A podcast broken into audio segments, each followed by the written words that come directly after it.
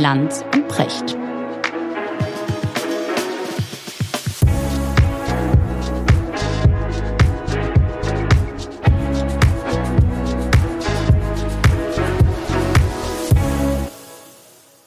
Schönen guten Morgen, Richard. Guten Morgen, Markus. Wo erreiche ich dich? Immer am gleichen Ort. Wenn ich mit dir nicht auf einer Bühne stehe, ja, oder in Amsterdam, ja, auf, Amsterdam. auf Ziegelsteine gucke.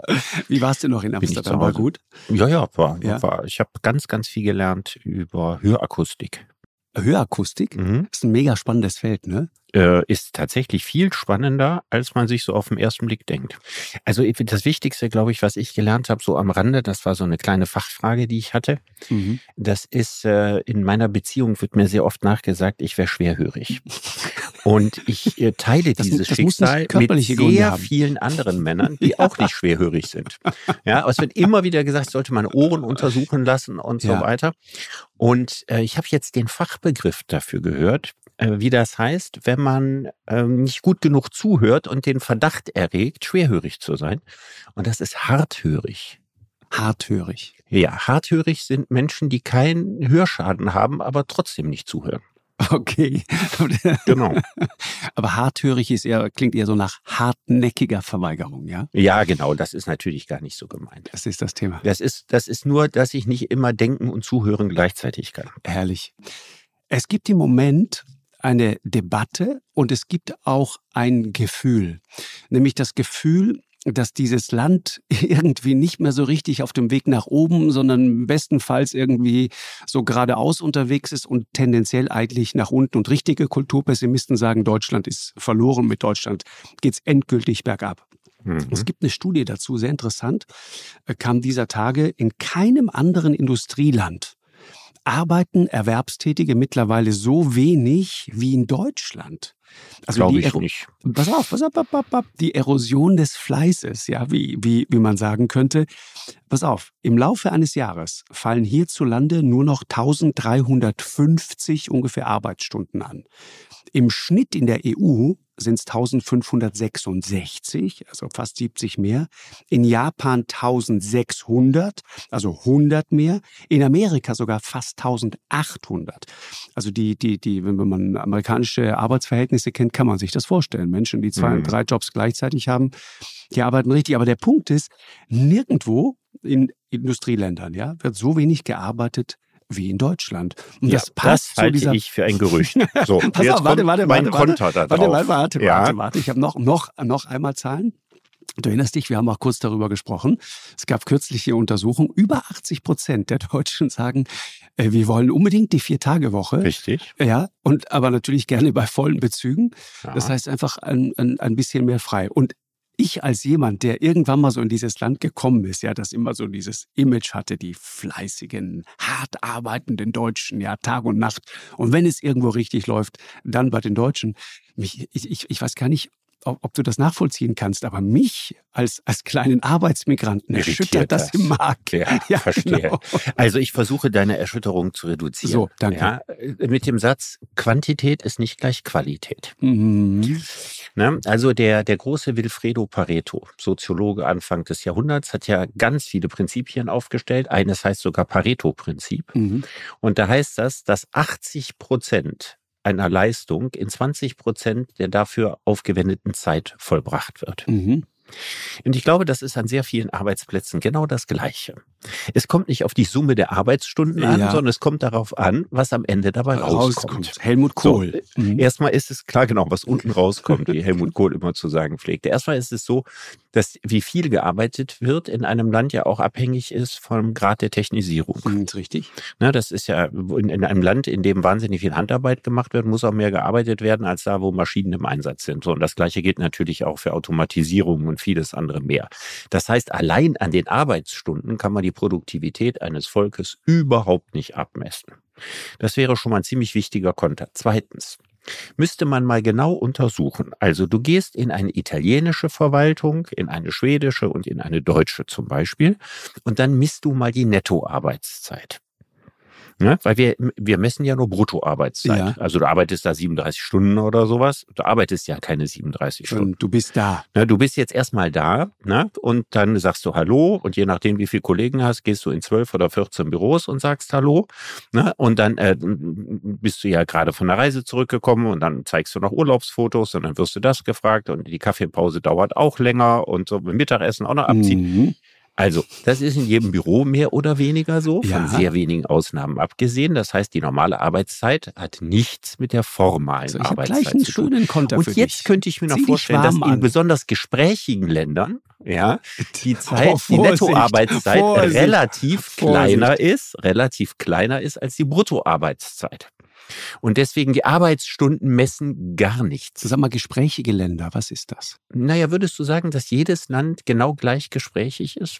Also jetzt, wenn du Finnland mit Palermo vergleichst, Ja. würde ich sagen, ist Palermo eher der gesprächigere Teil. Ja. Vermute ich auch. Ja, du bist ja viel genau. in Grönland gewesen. Wie Richtig. redselig ist der Grönländer? Äh, Der Grönländer redet, das ist interessant. Wenn es dich interessiert, erzähle ich es dir. Das ist wirklich interessant. Also wenn, wenn ein grönländischer Jäger zu dir in das Häuschen kommt, in dem du gerade bist, dann kommen die in aller Regel, um dich zu besuchen, weil sie sich freuen, dich zu sehen. Und das Zweite ist, er kommt, um Kaffee zu trinken. Ja, die trinken diesen ganz starken, diesen Instant Coffee, ja, Nescafé ist so das, das Maß aller Dinge. Ja. So, und dann sitzt er da und du denkst, okay, jetzt reden wir ein bisschen und dann sitzt er da. Und dann sitzt er weiter und es passiert eigentlich nichts. Das Mhm. ist aber nur mir peinlich, ihm nicht. Die sitzen Nee. da und reden ganz wenig. Das ist, das ist irgendwie schön, aber für einen Menschen, sagen wir mal, mit meinem Beruf eher irritierend, kannst Also du dir vorstellen. Intimität und Intensität entstehen durch gemeinsames Schweigen. Richtig. Du, das ist ja auch in vielen? Männerfreundschaften so. Ja, das ne? stimmt. Dass man sich nicht jetzt komplett aus und leer plaudert, ne?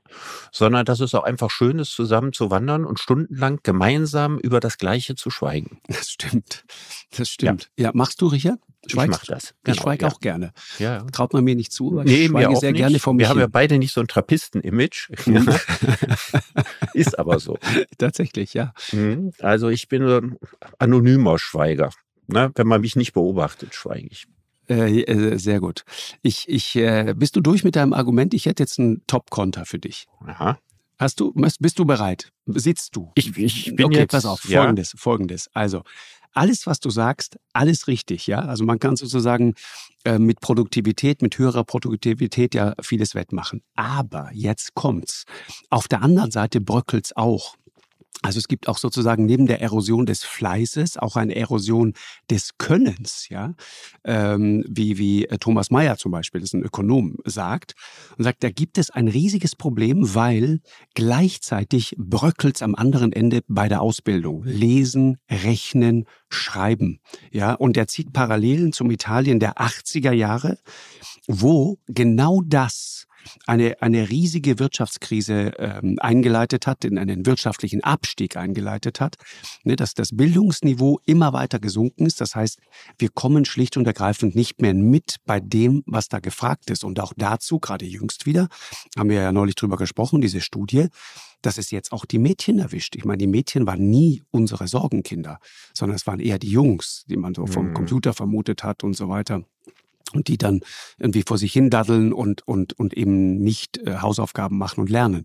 Die Mädchen waren nie die Sorgenkinder, aber jetzt sind Mhm. plötzlich auch die Mädchen die Sorgenkinder, die speziell in allen MINT-Fächern, Mathe und so weiter, wirklich signifikant zurückfallen. Und das zusammen, sagt er, ist hochexplosiv und gefährlich. Ja, also ich finde das sehr zu betrauern, wenn es stimmen sollte, dass man heute ähm, viel weniger schreiben kann als früher und dass das dann irgendwann durch ChatGPT komplett ersetzt wird, Genau. weil der Reichtum an innerer Welt abnimmt, wenn man seine Schreibfähigkeit, eine der wenigen Dinge, die Menschen von Tieren unterscheidet, wenn man die verliert. Also der, der sprachliche Ausdruck, der schriftliche sprachliche Ausdruck ist eine unglaubliche Bereicherung der eigenen inneren Welt. Mhm. Ob er für den Arbeitsmarkt die große Katastrophe ist, wird sich herausstellen, weil man sich fragen muss, wie viele Berufe gibt es, in denen man toll schreiben können muss. Und wie viele Berufe gibt es, wo man das, was da jetzt geschrieben wird, einfach auch wunderbar ersetzen könnte, eben durch ChatGPT und anderes. Zum Beispiel diese ganzen Texte, die in Verwaltungen geschrieben wird. Ist ne? schon klar. In, auf Ämtern. Ich meine, das ist ja das jetzt schon Zeug. halbkünstliche Intelligenz. Ne? Also es kommt nicht aufs eigene Denken drauf an. Man muss Intelligenz aufwenden, aber in regelbasierten Bahnen, in denen man sich keine individuellen Eskapaden leisten darf, sondern genau im Gegenteil. Ne? Du willst damit nicht sagen, dass auf unseren Ämtern Halbintelligenz unterwegs ist, um das nochmal ganz deutlich zu sagen. Nicht, dass das wieder einen falschen Zungenschlag kriegt. Ne? Ich will sagen, dass unseren Ämtern die Anforderung genau, ja, genau, genau. halbintelligent ist. Ja, und okay. dass sehr viele Menschen, die dort arbeiten, auch genau darunter leiden und, und, und gerne ja. viel mehr von ihrer Intelligenz Gebrauch machen würden, aber dass eben sehr viel Bürokratie diese Intelligenz ja auch gar nicht zulässt und nicht einfordert. Ist richtig. Ja? Und deswegen haben wir es da mit halbkünstlicher Intelligenz, Intelligenz zu tun. Das ist schon auch, auch schön das, das, das deutsche Beamtentum quasi halb künstliche Intelligenz, könnte man jetzt verkürzt daraus machen. Nicht das gesamte Beamtentum, nicht der Polizist, ja, auch nicht der General, ja, auch nicht jeder Lehrer. Ja, aber es gibt natürlich eine, eine große Anzahl von Tätigkeiten, die tatsächlich den Anforderungen halbkünstlicher Intelligenz entsprechen. So, Richard, und jetzt nochmal das Thema. Also, was auch interessant ist, nach der Wiedervereinigung, ne, nach den 90er Jahren, 1990er Jahren, äh, in den 1990er Jahren hat, äh, hat der durchschnittliche deutsche Arbeitnehmer noch deutlich mehr als diese 1550 Stunden gearbeitet, die ich eben zitiert habe. Seitdem ist die Arbeitszeit kontinuierlich zurückgegangen. Und du sagst, man kann davon vieles mit Produktivität wettmachen und so weiter, sagt nichts über die Qualität der Arbeit aus und so weiter. Ich will auf was anderes hinaus, Richard. Ich glaube, oder würdest du der These zustimmen, ähm, Stichwort Deindustrialisierung Deutschlands, dieser langsame Niedergang, dieser langsame Abstieg, den viele äh, im Moment wahrnehmen an vielen Stellen. Und alle weisen immer darauf hin, mit dem man so redet, naja, das ist jetzt nichts, was so über Nacht passiert, das geht ganz langsam. Das geht so langsam immer weiter runter. So ein Beispiel ist so, äh, so ein Indikator wie die Patentanmeldungen. Ja, du hast in Deutschland einen Rückgang der Patentanmeldungen um 6,5 Prozent ungefähr. Mhm. Während du zur gleichen Zeit in China einen Zuwachs von 23,5 Prozent hast. Mhm. Äh, dazu passen dann auch so Sachen wie äh, CATL zum Beispiel, ich glaube, so heißen die, ist der größte Batteriehersteller der Welt. Chinesen natürlich. Die haben kürzlich angekündigt, dass sie jetzt eine Batterie auf den Markt bringen werden, die einfach das Doppelte dessen kann, was die im Moment besten Batterien zu leisten in der mhm. Lage sind. Mhm. Und es ist natürlich eine gute Nachricht mit Blick auf Elektromobilität und überhaupt auf die Elektrifizierung der Welt. Aber es ist eine schlechte Nachricht gleichzeitig. Man zuckt ja. zusammen und sagt, Mann, warum kommt dieser Innovationssprung von den Chinesen? Warum ja. nicht von also uns? Es gibt äh, eine bekannte Erklärung dafür, die ist schon ein paar Jahre alt und die hat ihre Gültigkeit nicht verloren. Das ist, wenn du auf einem Sektor wahnsinnig erfolgreich bist, ne? die Deutschen mit ihrer Ingenieurskunst, dann kann das leicht passieren, dass du künftige Entwicklungen, die nicht direkt was damit zu tun haben, nur indirekt damit zu tun haben, die also nicht eine Perfektionierung der Ingenieurskunst darstellen, dass du die verschläfst. Mhm. Und äh, das ist eine interessante Geschichte. Ich war vor einigen Jahren in Argentinien und habe mir damals die Frage gestellt, warum ist Argentinien heute ein armes Land? Mhm. Weil wenn man durch Buenos Aires geht, dann sieht man, das war mal ein sehr, sehr, sehr reiches Land und tatsächlich in den 20er Jahren gehörte Argentinien zu den fünf reichsten Ländern der Welt. Überlegt mal, ne? Und so sehen da auch die Häuser aus. Ne? Man denkt also, die haben ja Paris locker in den Schatten gestellt, die haben Häuser wie in Paris gebaut in der Höhe von New York. 20-stöckige, 25-stöckige äh, Stuckpaläste dahin gebaut. Ganz Buenos Aires ist voll mit diesen Häusern und denkst, was war da für ein Wohlstand? Mhm. Aber dieser Wohlstand, der wurde damals ermöglicht durch die Fleischwirtschaft. Und die Fleischwirtschaft ist natürlich nicht das, wovon heute noch irgendein Land reich werden könnte.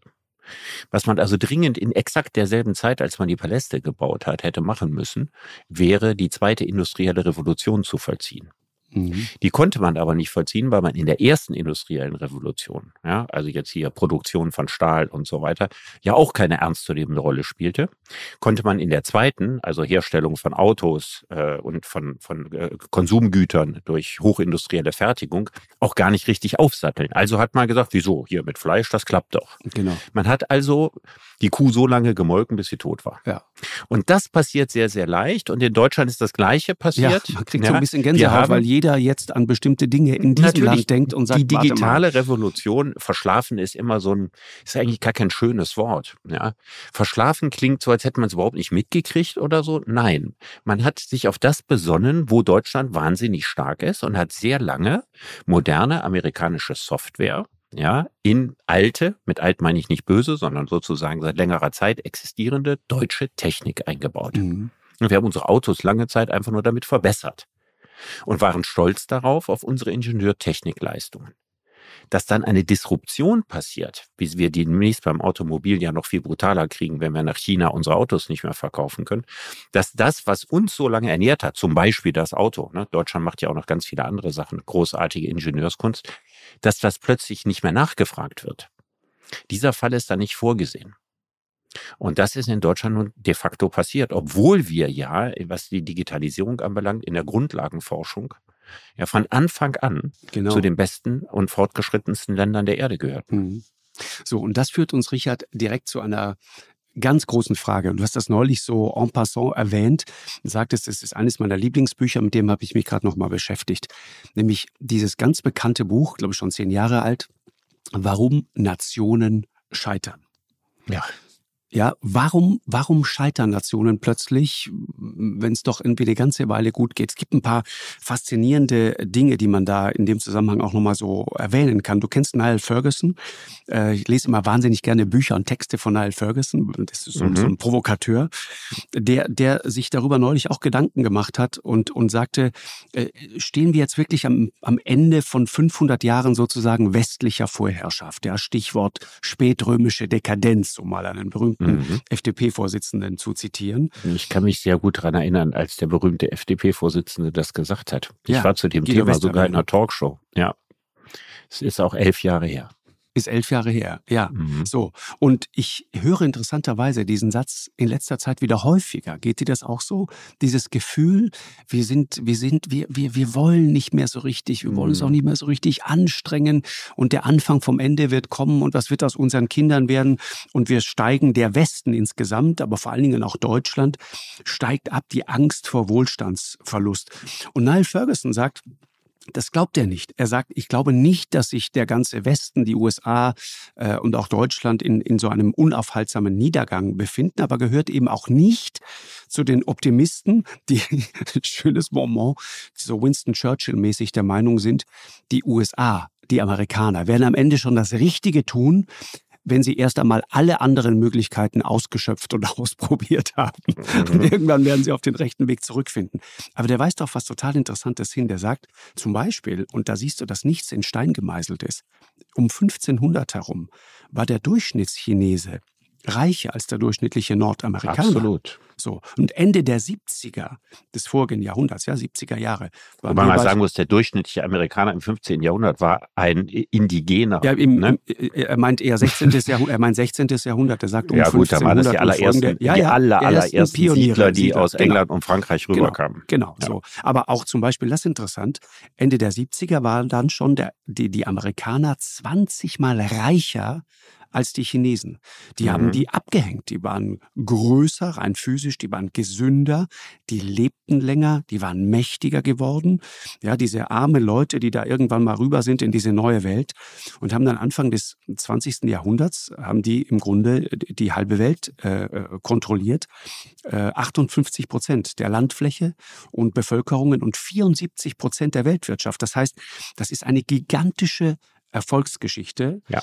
Äh, und die Frage ist, könnte das jetzt an einem Punkt kommen, an dem das endet? Also nochmal, warum scheitern Nationen? Genau. Und jetzt ist es ja so, dass die, die beiden, bevor wir uns mit Fergusons äh, Argumenten beschäftigen, ähm, diese beiden Autoren, die das äh, äh Buch geschrieben haben, James Robinson mhm. und Daron Acemoglu, ich kenne vor allen Dingen Daron Acemoglu ganz gut, das ist der bedeutendste Arbeitsmarktforscher der USA.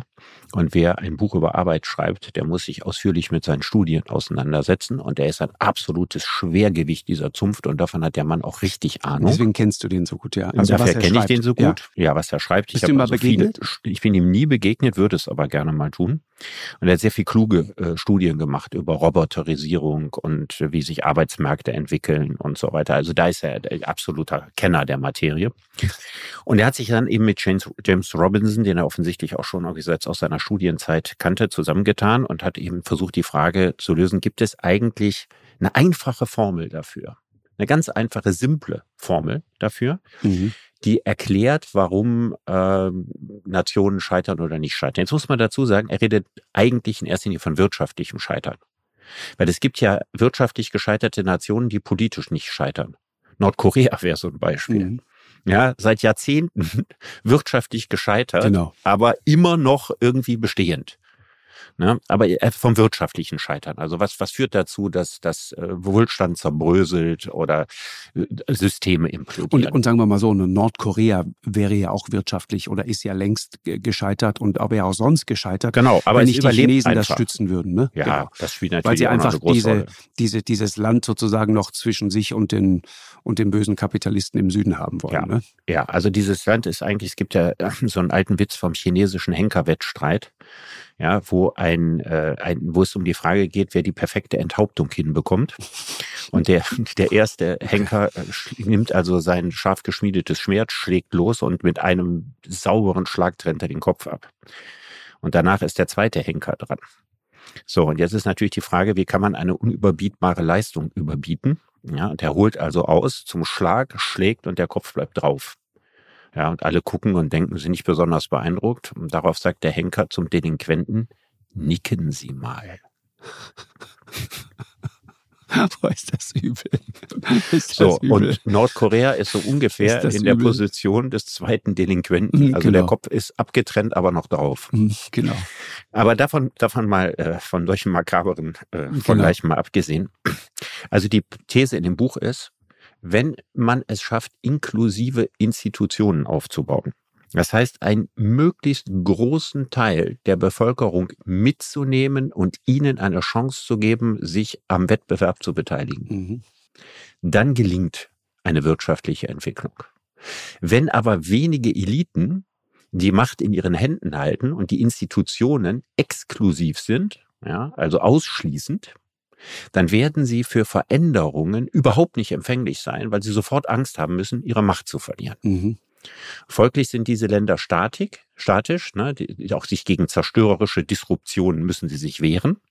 Ne, und das, das ganze System rostet quasi ein und zerbröselt irgendwann. Das ist die These in dem Buch und das wird über Jahrhunderte und an allen erdenklichen Staaten demonstriert. Venedig ist so, so ein, ne, der Aufstieg und, und Fall genau. Venedigs. Äh, ne? Genau, am Anfang hatten ganz ne? viele die Möglichkeit, quasi vom kleinen Handwerker zum Kaufmann zu werden und irgendwann war das Fell des Bären äh, erlegt und es gab ein paar reiche Kaufmannsfamilien und die haben darauf geachtet, dass das auch auf ewig so bleibt. Das ist übrigens Venedig, vielleicht können wir das mal ganz kurz einschieben, ist total interessant. Ne? Ich meine, Venedig, äh, das heute, heute ist, der, äh, ist das einfach ein, ja, ein Museum im Grunde. Ein wunderschönes zwar, aber es ist ein Museum. Aber das war im Mittelalter mal die die reichste Stadt der Welt. Ne? Und das, und das hatte was mit, mit genau diesen Dingen zu tun. Äh, da gab es so, so eine erste primitive Form der Aktiengesellschaft offenbar, ja, die, die Commenda sozusagen. Ja. Und dazu gehört, und das finde ich total interessant, weil man mal versteht, wie ein wirtschaftlicher Aufstieg sozusagen dann plötzlich beginnt. Also die Frage auch der sozialen Durchlässigkeit, ja. Zu so einer Gesellschaft gehörten zwei Partner. Der eine, der in Venedig blieb und der andere, der auf Reisen ging.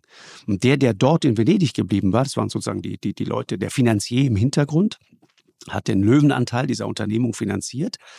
Und der Beitrag des reisenden Partners bestand hauptsächlich darin, sozusagen die Fracht zu begleiten und dafür zu sorgen, dass die Ware sicher von A nach B äh, und irgendwann nach Venedig kommt. Ja, das heißt, junge Leute, und das ist ja das Interessante, die kein ausreichendes Vermögen, vielleicht auch Menschen aus armen Familien, die konnten so plötzlich in das Handelsgewerbe einsteigen mhm. und, und wurden dann selber wohlhabend. Genau. genau. Das mhm. ist interessant. Und und daraus folgen dann Innovationen, die, die, die, die bauen dann selber Zeug und so weiter. Es, es gibt, gibt eine andere interessante Parallele, äh, die, die, sag mal, das Wirtschaftswunder, das deutsche Wirtschaftswunder hat natürlich auch viel. Deswegen ist diese Fleißgeschichte, das kann man also nach meinem Dafürhalten nicht einfach so wegwischen, weil dieser deutsche Fleiß sozusagen, wenn man was geschafft hat, immer noch mehr schaffen zu wollen, hat natürlich in dieser Generation unserer Eltern dazu geführt, dass die irgendwann viel Geld gespart haben. Und mhm. dieses Geld haben sie zur Seite gelegt und haben es wieder investiert.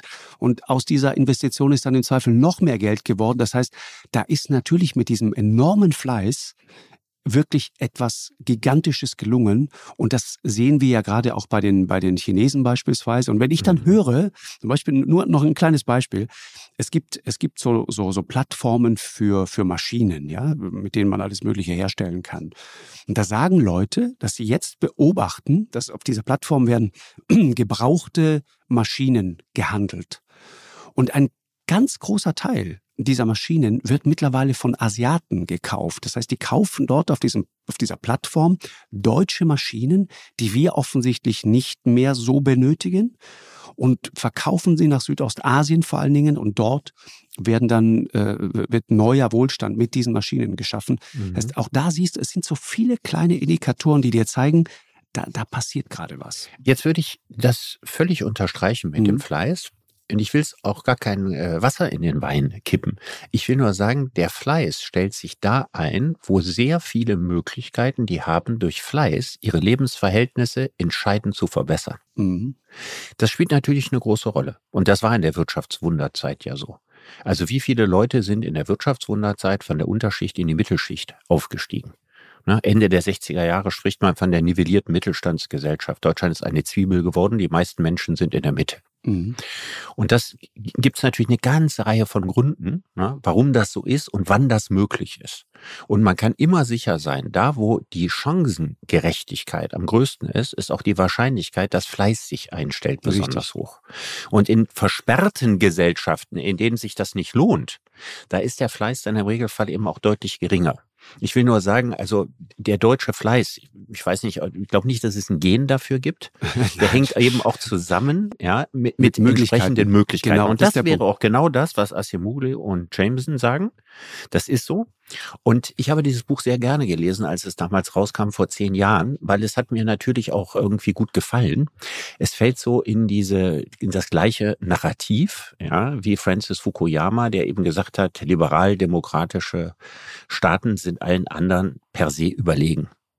Und das hat dieses Buch ja versucht eigentlich zu beweisen. Was ich auch glaube, oder? Institutionen gibt es eben in Autokratien und in Diktaturen und so weiter eben gerade nicht. So, und jetzt war das so interessant für mich, das Buch dann zehn Jahre später nochmal zu lesen. Und da hat man natürlich so Gedanken im Hinterkopf. Ne? Die eine große Frage ist China. Richtig. Das ist die ganz große genau, Frage. Genau, aber es gibt auch Fragen wie die ne? Golfstaaten oder wie Saudi-Arabien. Zum Beispiel.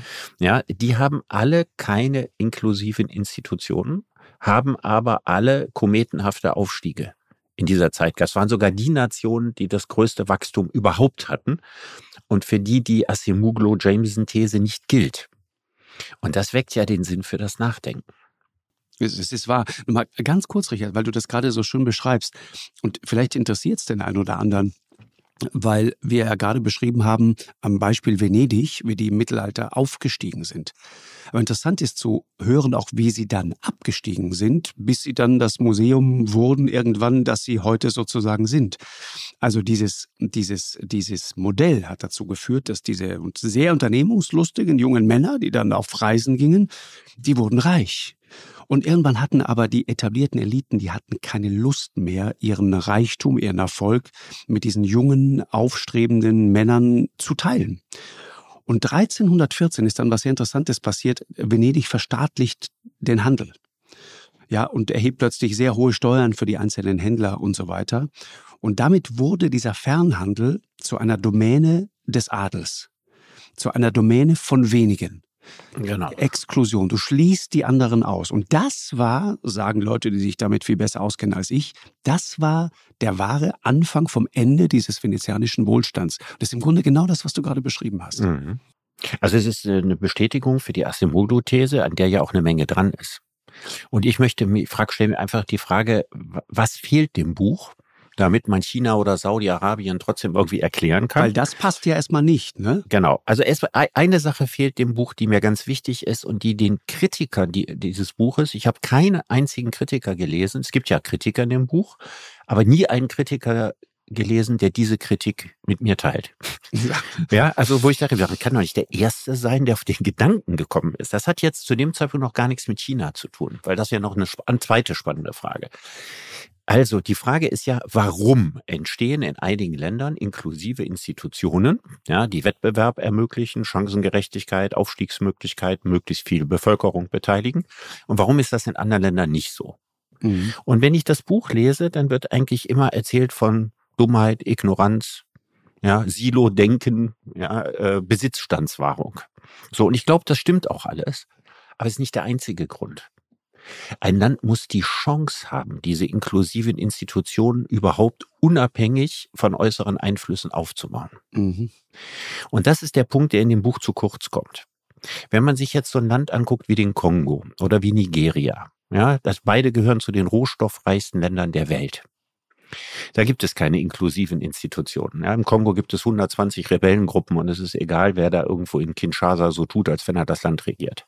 Also es ist ein Land, das vollkommen von Warlords regiert wird. Warum? Weil es diese ganzen Bodenschätze gibt, weil das Land so reich ist. Richtig. Und diese Warlords arbeiten sämtlich natürlich zusammen mit ausländischen Gruppen andere afrikanische Staaten, aber auch die Europäer und Amerikaner und wahrscheinlich die Asiaten inzwischen auch, alle haben ihre Finger im Spiel. Dieses Land hat überhaupt nicht die Möglichkeit, selbstbestimmt sich zu entwickeln und Institutionen überhaupt aufzubauen. Denn diese Weisheit, dass es auf diese inklusiven, ja, äh, einschließenden Institutionen drauf ankommt, dass es äh, Wettbewerb braucht, Chancengerechtigkeit, also auf die Idee würden ja viele Diktatoren auch kommen. Das kann nicht an denen vorbeigegangen sein, dass das sehr wohlstandsmehrend ist und dass das auch Länder stabilisiert. Aber viele Länder haben die Chance überhaupt gar nicht, weil sie Spielbälle der Interessen anderer Mächte sind. Und dieser Satz fällt in einem Buch von 600 Seiten an keiner Stelle. Es wird immer so getan, als wäre das so ein Laborversuch. Mhm. Ja, und ich betrachte das hier so ganz unabhängig wie so ein physikalisches Experiment und gucke, was muss die richtige Zutat sein, damit das, der Versuch gelingt. Und das ist aber in der Realpolitik eben ganz, ganz selten gegeben. Wann hat denn ein Land schon mal die Chance, sich von sich aus optimalstmöglich zu entwickeln? In einer globalisierten Welt heute ja erst recht nicht mehr. Genau. Mhm. Und ich finde, dieser Kritikpunkt, der ist zu Unrecht nie daran gemacht worden. Das macht die Thesen nicht falsch, ne? Aber es erklärt noch etwas mehr, warum in manchen Ländern es irgendwie man nie was auf die Kette gekriegt hat und warum in, in anderen Ländern dieser, dieser Weg in den Wohlstand geglückt ist. Mhm. Ich meine, was ja total interessant ist und daran erinnern wir beide uns definitiv. Ich weiß noch dieses, erinnerst du dich an den Moment, Richard, es war wirklich ein spannender Punkt in unserer Kindheit und Jugend. Ich habe es damals aber nur so gefühlt, dass da gerade etwas wirklich äh, Spektakuläres passiert. Erinnerst du dich, als plötzlich die ersten japanischen Autos da waren? Ja. Erinnerst du dich daran? 70er Jahre. Mit, mit, großem Staunen, mit Verwunderung und auch so ein bisschen so mit der Frage, was machen die da jetzt? Aber auch mit dieser Arroganz.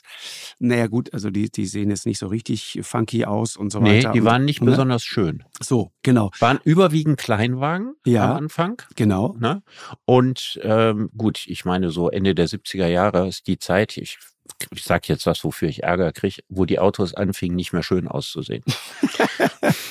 ja, also ich, ich, ich finde, da, da kam ja, es gab ein paar Modelle, die haben das noch etwas länger durchgezogen, aber was ist denn dein Traumauto, Richard? Ach, ich weiß nicht, ich, ich habe jetzt nicht, ich bin ja nicht so ein, so ein Riesenauto-Fan, ja, ne? aber wenn ja. ich dann schon mal so, was ich ja schon mal mache, Meilenberg oder so, mir alte Autos angucke, äh, so für meinen Geschmack waren so die Autos Anfang der 60er war so für mich so der gefühlte Zenit. Ja, es gibt auch ganz tolle 50er Jahre Autos, es gibt auch Sportwagen aus den 30ern, die toll sind. Es gibt noch ein paar Autos aus den 70ern, die toll sind. Ich, ich finde diese Maseratis aus den 60er Jahren ja, sehen unglaublich schön aus. Ja. Oder Pininfarina Ferraris ja. oder so. Jetzt nicht Autos für jedermann. Ne? Auch, auch die alten, alten Alfa Romeos. Hammer. Aber es wird schwer, in den 80er Jahren schöne Autos zu finden. Ich bin immer begeistert, wenn ich in der Stockholmer Innenstadt oder auch irgendwo auf dem Land in, in Schweden, in Lappland sieht man die manchmal noch, so ganz alte Volvos sehe. Oh, die sind so oh, schön. Buckel-Volvos. Oh. Die sind, so, die sind wirklich schön. schön. Ja. Ich möchte trotzdem nicht so eine alte Karre haben. Ich habe da viel zu viel Schrauberei. Ich habe da gar keinen Bock drauf. Ja. keine, keine Zeit. Und dann brauchst du wieder eigene Garagen und das ganze Zeug. Das nervt eigentlich alles nur. Aber zurück zum Thema, Richard. Das war spannend, weil, und das, darauf weist eben Niall Ferguson hin, dieser Moment, in dem Japan plötzlich auf den Plan tritt, ja, die, die Weltbühne betritt, und auch da, ne, dieser ungeheure japanische Fleiß, der dazu geführt hat, dass sie plötzlich am Start waren. Und er sagt, Niall Ferguson, es gibt sozusagen so ein paar Apps, würde man heute sagen, ja, sechs Apps, die den Erfolg von modernen Staaten ausmachen. Wettbewerb, also mhm. richtig harte Konkurrenz, das sehen wir mhm. überall, unbestritten. Wissenschaft, also mhm. alle wesentlichen Durchbrüche des mhm. 17. Jahrhunderts, ob in Mathe, Astronomie, Physik, Chemie, mhm. gelangen alle in Westeuropa. So dann Rechtsstaat. Ja, in, in der englischsprachigen Welt hat sich irgendwann mal so ein optimales System gesellschaftlicher, genau. politischer genau. Ordnung herausgebildet. um den Eigentumsschutz. Richtig. Ja, das war das aller, aller, aller Wichtigste, weil sonst äh, kannst du das mit Wettbewerb vergessen.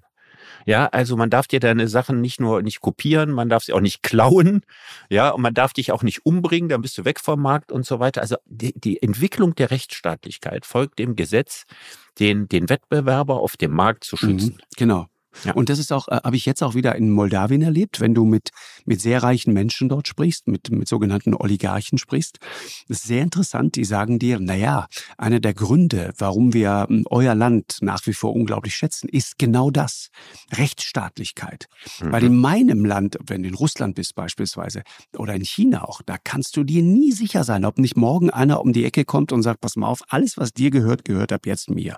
Und zwar ja. einfach nur, weil ich es kann oder weil du irgendwas gesagt gesagt hast, was mir nicht passt. Deswegen ist auch die Meinungsfreiheit, glaube ich, ein, ein nach wie vor, wo wir so oft darüber reden, völlig unterschätztes Gut unserer Gesellschaften. Im Grunde die Basis für alles, was uns ausmacht, würde ich sagen. Mhm.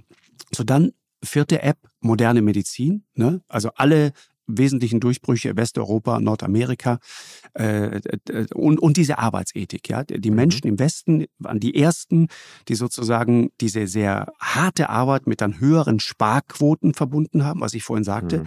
und was eben dann siehe Deutschland dazu geführt hat, dass man äh, dieses dieses gesparte Geld wieder investiert hat und wieder mehr Wohlstand gemacht hat oder gebaut hat und so weiter. Und dann ja. kommt Japan und zeigt, das kann man kopieren. Die haben mhm. das kopiert. Die haben sich und das genau von der Arbeitsethik auch noch maßlos übertreiben. Richtig, richtig. ja, genau. Ja, Aber ja das ist absolut richtig. Das und ist das der Schlüssel für China, Richard? Weil du gerade sagst sozusagen. Ja, also die, die man kann ja Frage, sagen, wie machen vieles davon, das? also Rechtsstaatlichkeit ja nicht in dem Ausmaß wie, ne? Nein. Aber, aber, aber viele der Prinzipien sind da. Ähm, wir müssen der Ehrlichkeit halber sagen, dass Ferguson ein siebte, eine siebte Killer-App unterschlagen hat. Nämlich? Ausbeutung der dritten Welt. Ist richtig. Ja, ist, wir brauchen wahr. die Rohstoffe. Wir hatten nicht genug ja, Rohstoffe. Die billigen dafür. Klar, wir hatten die Kohle ne? in der Erde. Und ne? die billigen Arbeitskräfte. Aber die zweite industrielle Revolution, ne? Auto. Mhm. Ja, was braucht ein Auto? Ja, Räder. Und womit, was macht man da drum? Gummi. So, diese Gummi ist sämtlich damals Kautschuk gewesen, der aus Belgien kam. Und da wurden dann mal locker ein, zwei Millionen Menschen umgebracht und versklavt und so weiter und rassistisch unterdrückt aufs Übelste, um diese Kautschukgewinnung da voranzutreiben. Mhm. Ja, oder die, die erste industrielle Revolution Baumwolle. Ja, stand ja am Anfang. Baumwolle gab es in England keine, wächst da ursprünglich nicht, kommt aus Indien. Und dann die gigantischen Baumwollfarmen in Indien, Sklavenarbeit und so weiter. Also das sollte man nicht übersehen. Ja, weil das andere klingt zu etwas zu clean. Mhm. Ne, man brauchte dieses siebte Prinzip der Killer-App, brauchte man. Und wenn man sich fragt, warum wird heute die Welt so schwierig? Weil dieses siebte Prinzip heute nicht mehr so einfach geht wie vorher. Das eine ist, äh, es gibt mehr Konkurrenten. Ja, also wenn man jetzt Rohstoffe ausbeuten will und mit irgendwelchen Diktatoren gute Deals macht und in Halbsklavenarbeit irgendwie äh, die Sachen äh, aus der Erde holt. Ne, mein Lieblingsbeispiel, so was man im Kongo in der Zentralafrikanischen Republik, Koltanförderung und Kobalt, ja, für, für unsere Elektroautos. Äh, alles ja, übel, Telefon, moderne alles, Sklavenarbeit ja, mhm. und so weiter, alles. Ne? Nur es ist nicht mehr ein Land der Welt, das das ausbeutet, wie es ursprünglich mal mit England und der Baumwolle war und in Belgien mit, mit dem Gummi, sondern jetzt konkurrieren die Mächte um die noch verbliebenen Rohstoffe in einem immer härteren Wettbewerb. Das ist eine große Veränderung gegenüber früheren Zeiten. Und dann will ich noch eine kleine Anmerkung machen, weil das so dein Lieblingsthema ist, was das Arbeitsethos anbelangt. Ja, ja, ja, ja, wollte ich gerade Das Arbeitsethos ist kein Kind der ersten industriellen Revolution. Das ist mein Lieblingsthema. Ein dickes Buch dazu gemacht. Ich weiß, ich also, weiß. Das Arbeitsethos entsteht mit der Leistungsgesellschaft. Das sind aber zwei verschiedene Dinge. Die erste industrielle Revolution, wo man dann die Kinder in den Waisenhäusern, ja, da in den Textilfabriken hat arbeiten lassen oder die Arbeiter so mit Alkohol abgefüllt hat, ja, dass sie diese gefährliche Arbeit äh, monoton mhm. irgendwie stumpfsinnig gemacht haben, war ja keine Leistungsgesellschaft, war auch kein Arbeitsethos. Das war ja nicht äh, der Fleiß und die Hoffnung, was sparen zu können, dass man 80 Stunden lang in eine Fabrik ging, um mit 35 tot zu sein. Das kam ja erst zu dem Zeitpunkt, als man wirklich sagen kann, wenn du mehr arbeitest, dann lohnt sich das für dich. Ja, und wenn du auch so viel Lohn hast, dass der Lohn zu mehr äh, ausreicht, als einfach nur dein Leben zu erhalten oder deine Arbeitskraft. So war das ja, so 1820, 1830, 1840. Ne? Und wir reden jetzt über die zweite Hälfte des 19. Jahrhunderts. Und der Mann, der auf die Idee gekommen ist, also der eigentliche Erfinder der Leistungsgesellschaft, ja, war ein Sozialist. Robert Owen, ja, der selber eine Textilfabrik in Schottland äh, New Lanark völlig neu aufgezogen hat, in dem vorher genau diese Verhältnisse waren, ja, Waisenhäuser ausgebeutet, äh, Trunkenheit der Arbeiter und so, ja, der erstmal Alkoholverbot, äh, keine Kinderarbeit mehr. Und der ist dann hingegangen und hat so mit so einer Farbpalette äh, Leistung versucht äh, zu messen. Und hat gesagt, wenn du so und so viele Stückzahlen in der Zeit und so weiter schaffst, na, dann kommst du in den orangen Bereich, dann kriegst du mehr Lohn. Und dann hat er die Arbeitszeiten gesenkt. Ja, wieder mein Lieblingsthema. Die Leute haben weniger gearbeitet, aber sie haben dreimal so motiviert gearbeitet. Mhm. Und das war eine Musterfabrik, da kamen die Leute aus aller Welt. Da fuhr der russische Zar hin ja, um sich das anzugucken und sagen, wie ist das möglich, dass die Leute so wenig arbeiten und so einen hohen Produktivitätsausstieg hatten. Und das war gedanklich gesehen, wir reden jetzt über die Zeit um 1820 rum, der Anfang der Leistungsgesellschaft. Aber bis die sich irgendwann mal flächendeckend ausgebreitet hat, hat das nochmal 50, 60, 70 Jahre gedauert.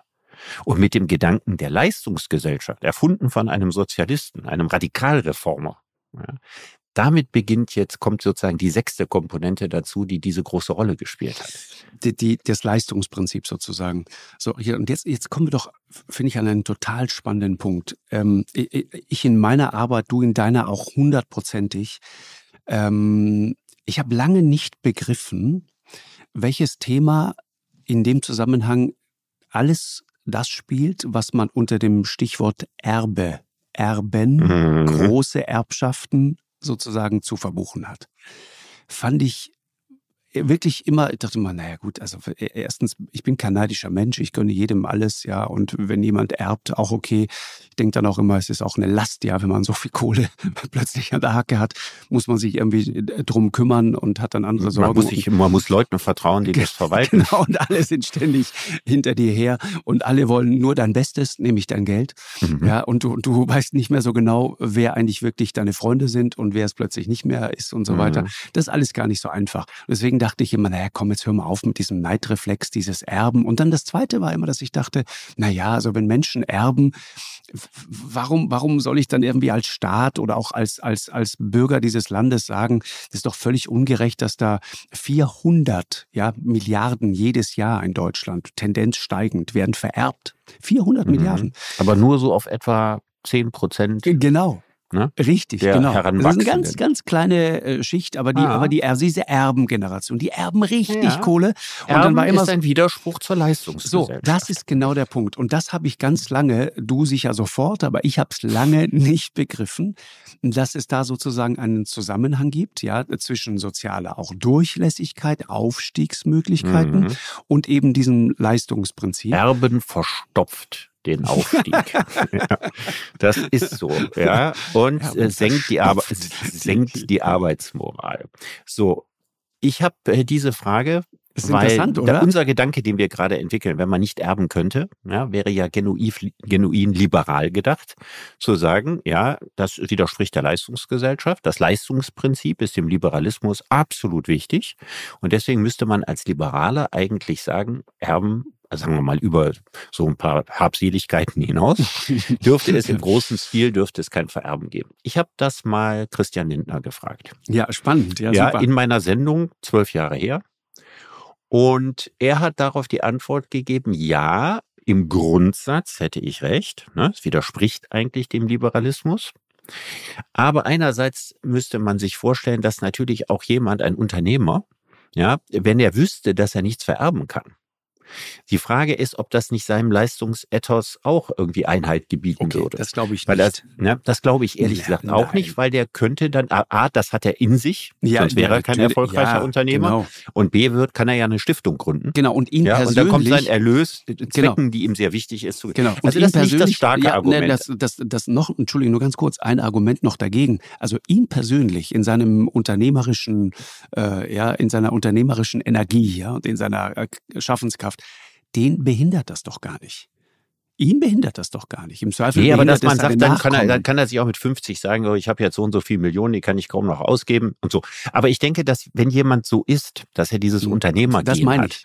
ja, der würde sich zu Tode langweilen, wenn er mit 50 aufhören würde. Also der wird das weitermachen, er würde eine Stiftung gründen und der hat ja bestimmt, So. ist er entweder wahnsinnig äh, tierlieb oder er setzt sich äh, für, für Umweltfragen ein, Genau, ja, oder er hat irgendeine andere Passion. Mhm. Ne, und da kann er natürlich eine Stiftung gründen. So. Aber das andere Argument war, dass das praktisch nicht geht. Weil, äh, wenn man wüsste, dass man nicht vererben könnte, dann würde es eine Million Möglichkeiten geben, wie man das doch macht. Und da würde der Staat im Zweifelsfall immer hinterherhinken. Also mit rechtzeitig verschenken und portionieren und ins Ausland gehen und so weiter. So dass er also sagt, selbst wenn die Idee gut und richtig wäre, äh, sie wäre nicht realisierbar. Das waren damals seine Argumente. Also ich, ich, weißt du, was mein Thema mit Erben immer war? Ich, ich habe das dann irgendwann mitgekriegt, ja, wie, wie viel, wie viel Konfliktpotenzial auch, wie viel Frust, wie viel Wut da teilweise bei den Leuten ist, ja, wie viel Neid auch so auf diese, auf diese ganzen reichen Erben. Ja, das ist, war immer so diese Idee, da gibt's so ein paar reiche Säcke und die äh, schenken sich gegenseitig die Kohle weiter. Und ich fand das immer deswegen schwierig, weil ich dachte, na ja, also das, was da jetzt vererbt wird, ist ja häufig Geld. Äh, Das ist erstmal schon mal versteuert. Und zwar auch wahrscheinlich mehrfach versteuert. Das heißt, warum solltest du als Staat dann nochmal Geld abgreifen? Das ist alles versteuertes Geld. Und man könnte auch irgendwie das Gegenargument aufmachen und sagen, das war, fand ich immer sehr plausibel. Weißt du, wenn Leute sparen und erfolgreich sparen, warum sollte ich sie dafür bestrafen? Mit noch einer weiteren Steuer? Weil ich ja quasi den belohne, der, so, weißt du, es gibt ja die Leute, die hauen die Kohle raus, sie rauchen und trinken und sie sind alles völlig wurscht. Und irgendwann bist du völlig mittellos und dann fällst du natürlich dieser Gesellschaft, der Krankenkasse in jedem Fall und auch dem Gesundheitswesen fällst du auf jeden Fall zur Last. Das heißt, du kostest dann am Ende deines Lebens, kostest du wahrscheinlich die Gesellschaft eine, eine ziemlich äh, signifikante Summe. Ja, aber wenn Und ich sage, Leute, ich die spare jetzt nur, damit ich nicht dem Staat auf der Tasche liegen, ist ja in Ordnung. Ist So, aber das noch was ich. anderes als vererben. Ja, ist richtig, aber ich meine nur, daraus kommt ja erstmal die Tatsache, dass da jemand Geld hat. So, dann hat er das gespart, dann hat er das alles brav versteuert und hat es auf die hohe Kante gelegt. So, und dann kommt der Staat und sagt, und jetzt vererbst du es und jetzt bitteschön äh, sind wir äh, direkt wieder am Start und sagen, hätten wir noch mal gerne 10 Prozent von Mhm. dir. Mhm. Bei großen Unter Familienunternehmen, Deutschland lebt von diesem Mittelstand. Mhm.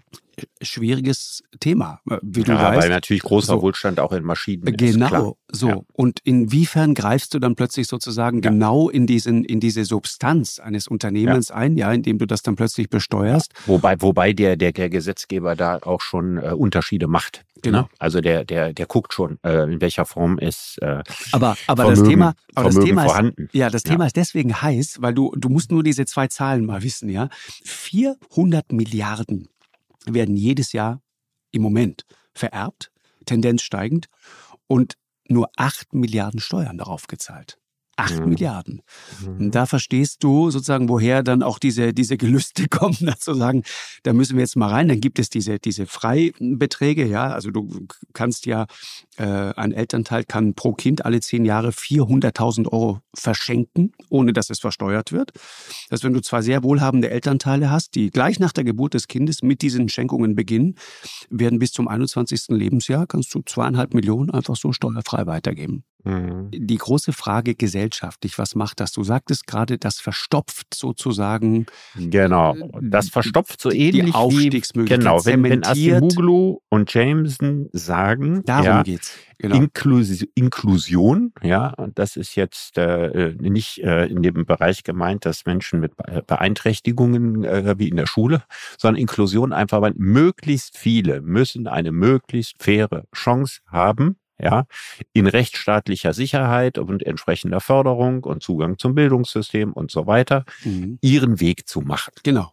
So, das ist ja im Grunde genommen die Aussage. Und das Und ist doch da auch wichtig. Ist ne? vererben, vererben jetzt eher sowas, was von der Gegenseite kommt. Genau.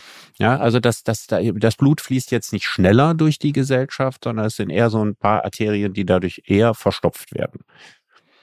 Ja, also weil dann der, der Zugang zu, zu bestimmten Positionen, ich meine, weil Sie sehen im Augenblick auf eine spannende Art eine andere Form von Vererbung, über die auch nicht viel geredet wird. Das ist, wenn Leute, die einflussreiche Positionen haben oder sehr bekannt und berühmt sind, ihre Kinder in Stellung bringen. So wie Heidi Klum zum Beispiel oder die. Das- ja? Ungeachtet der Frage, ob man jetzt aus optischen Gründen sagen würde, die kämen für diesen Beruf in Frage. Ja, oder das Unterhaltungstalent ihrer Eltern haben die Geistenskinder auch nicht. Aber wie man sozusagen ein Imperium aufbauen kann. Nun ist das jetzt nichts gesellschaftlich Schlimmes. Aber es ist interessant, dass man ja auch Zugang, den man sich einmal erarbeitet hat oder den man gewonnen hat, vorsichtiger ausgedrückt, dass man den ja auch weitergibt. Ja, man ist der Türsteher für seine Kinder. Ne? Genau, Genau. genau. Aber und ich glaube, dass ganz viele Menschen und nicht nur die genannten Beispiele darin auch so ihre Aufgabe sehen. Ja, ja, und, und im Fall von Heidi Klum hat man aktuell auch nicht viel dabei an gerade. Das ist, ist, mich wundert mich immer, ich bin immer überrascht davon aufs Neue, positiv überrascht, was du alles so mitkriegst, Richard. Guckst du die Geissens?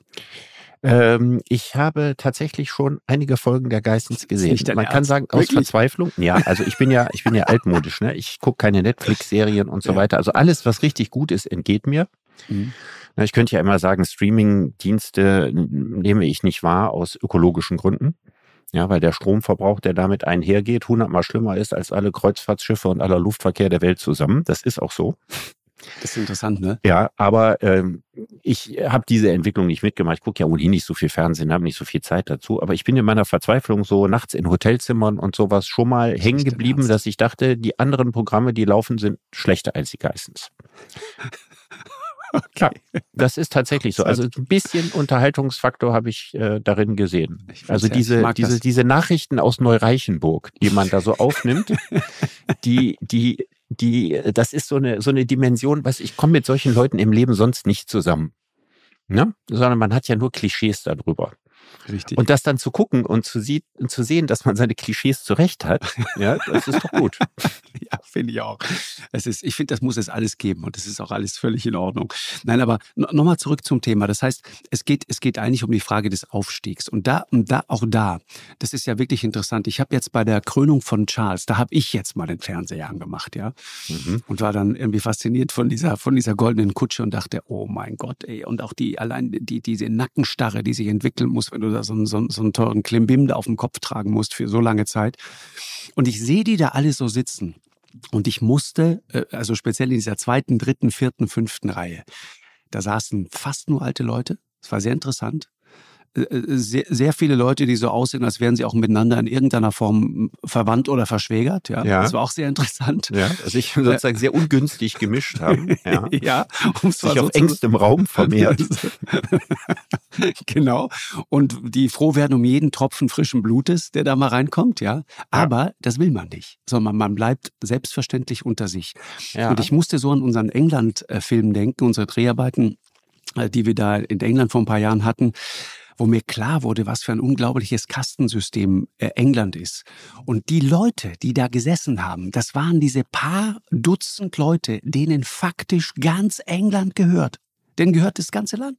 Denen Mhm. gehört das alles. Das sind diese Großgrundbesitzer, denen wirklich alles gehört. Ja, also da, muss, da müsste Asimuglu sofort gegen vorgehen und Ja. sagen, das verstopft auch, das Ja. ist nicht gesund. Ja, und läuft ja auch gerade nicht gut in England. und vielleicht Nee, sind, läuft die, gar nicht sind gut. die die Verstopfung. Auch Demokratien können so altern, ja, dass genau diese Tendenzen, Das die meine man ich. aber in Autokratien zu Recht ja, verachtet, sich schleichend darin ausbreiten. Besitzstandswahrung, Ja. genau das ich habe noch eine Thema. schnelle Frage, weil das interessiert mich. Ich habe jetzt Ja. äh, King äh, Charles Krönung nicht gesehen. Mega. Gibt es diesen Adelsexperten, dessen Namen ich mir nicht merken kann? Seelmann Ähm, Eggebert. Wolfhard äh, Segelmann? Nein, nein, nein, nein, nein, nein. Segelmann Egge, Eggebrecht? Seemann Wie heißt der? Eggebert. Äh, äh, äh, warte mal, Seemann Eggebert. Seelmann Eggebert. Warte, ich gucke mal. Seelmann. Eggebert. Seelmann Eggebert. Ich frag mich, von dem ob ich eine hohe Meinung habe übrigens. Ich auch. Ja. Aber ha- hat er das nochmal kommentiert? Weil der ist ja, glaube ich, schon lange emeritiert. nee.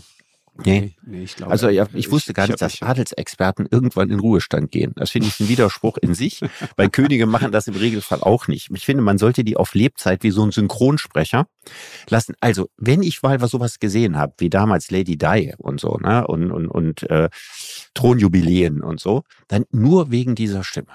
Ja. Und wenn ich mal irgendwie im Altersheim liege und ich sollte uralt werden und ich werde so narkotisiert, ja, und kriege so zu, oder werde terminal sediert, dann möchte ich die Stimme von wie heißt der Eggebert, Seelmann Egge, Rolf Eggebrecht? Seelmann Eggebert, Eggebert, Eggebert im Rolf Ohr haben. Seelmann Eggebert. Ja, also genau. man kann nicht beruhigender genau. ja, ins Jenseits hinüberfahren.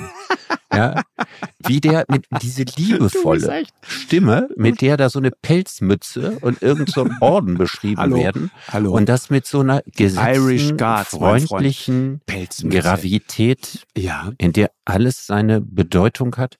Großartig, großartig. Das ist eine Gabe, ja? ja. Und ich würde sofort eine Petition unterschreiben, den Herrn, dessen Namen ich mir nicht merken kann, sofort wieder zurückzuführen. Rolf Seelmann Eggebert. Seelmann Eggebert. Kommen wir zurück, zurück zu, zum zur, zur Verstopfung saßen, der Arterien so, durch und, Erben. So, und da sind wir ja. in Reihe 1, 2 und 3 dieser äh, Krönung von, von King Charles. Äh, ich, ich, für mich ist das immer noch ein Prinz. Äh, egal. Und alle sitzen da und, und Camilla guckt irgendwie und er selber, Charles, guckt ja auch so ganz, ganz ähm, ernsthaft von seiner eigenen Bedeutsamkeit tief ergriffen. Das war sehr interessant, das zu sehen. Hat irgendwie nie gelacht und dachte, Alter, jetzt freu dich doch mal. Heute ist ein großer Tag für dich. Ja, du wirst jetzt endlich mal König. Man hatte das Gefühl, oi, oi, oi, die Last von 2000 Jahren irgendwie äh, drückt ihn jetzt irgendwie nieder und dann kommt noch diese Krone oben drauf und er war heilfroh, als er das Ding mal abnehmen konnte. Aber dahinter, diese erste, zweite, dritte Reihe, da saßen die. Diese ganzen Leute, denen das ganze Land gehört und alle alt und alle keinen Bock, auch nur irgendwas davon abzugeben. Und ich erinnere mich an diese Geschichte damals. Wir haben in England gedreht und ich habe mit einem, mit einem dieser, dieser, dieser Pächter, dieser riesigen Landgüter gesprochen. Man kommt ja dahin aus unserer Welt und denkt, das ist der Bauer. Der, der, der, der, dem gehören die Kühe und dem gehört natürlich auch das Land. Aber nichts gehört da irgendjemandem. Es gehört alles immer dem Landlord, dem gehört das alles diesen wahnsinnigen Großgrundbesitzern. Und er erzählte mir die schöne Geschichte, wie die sozusagen ihre eigenen Gesetze machen und den Hals nicht vollkriegen. Es gab von der äh, EU Förderungen für die einzelnen Tiere, Schafe, Kühe und so weiter. Die haben die abgegriffen, die Bauern, zu Recht auch, für ihre harte Arbeit. Und das passte denen aber nicht, diesen Landlords. Und dann haben die gesagt, weißt du was, dann sorgen wir jetzt dafür, dass es diese Subvention nicht mehr für die Schafe und die Kühe gibt, sondern gibt es ab sofort pro Hektar.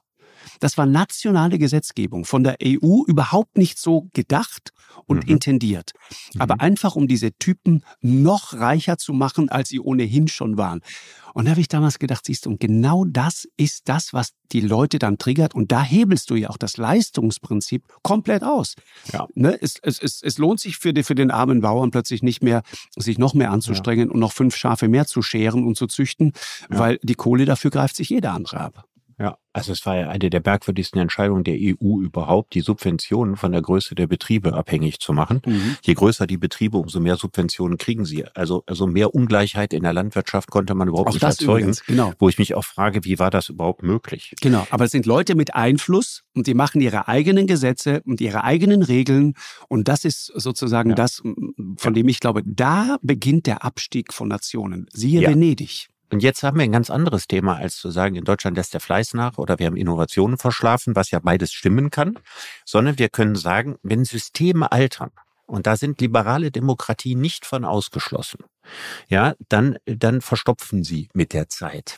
Das heißt, also Besitzstandswahrung nimmt zu, Chancengerechtigkeit nimmt tendenziell ab. Mhm. Und das kann eben auch äh, freiheitlich-liberalen Demokratien passieren. Also ich habe mich ja viel mit Bildung beschäftigt und die besten Bildungsaufstiegsmöglichkeiten in Deutschland gab es in den 80er Jahren. Da war Deutschland führend in Europa. Und jetzt sind wir nur noch auf irgendeinem so blöden Mittelplatz.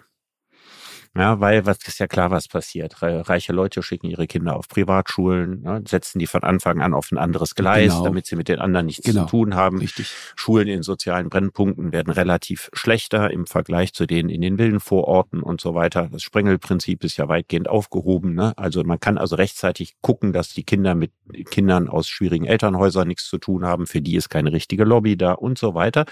Und das heißt also, da beginnt natürlich genau jener Prozess, ja, der in dem Buch Warum Nationen scheitern als Grund für Scheitern angegeben hat. Ich denke mir immer, unser Land braucht dringend eine Blutauffrischung. Ja, nicht, und nicht nur mein Land. Lieblingsgedanke dazu ist, wenn ich kann ja in meinem Leben nicht alles machen, ne? aber wenn ich noch irgendwas, so ein größeres Projekt noch anfangen würde, dann wäre das eine, eine Art Akademie für Hungrige.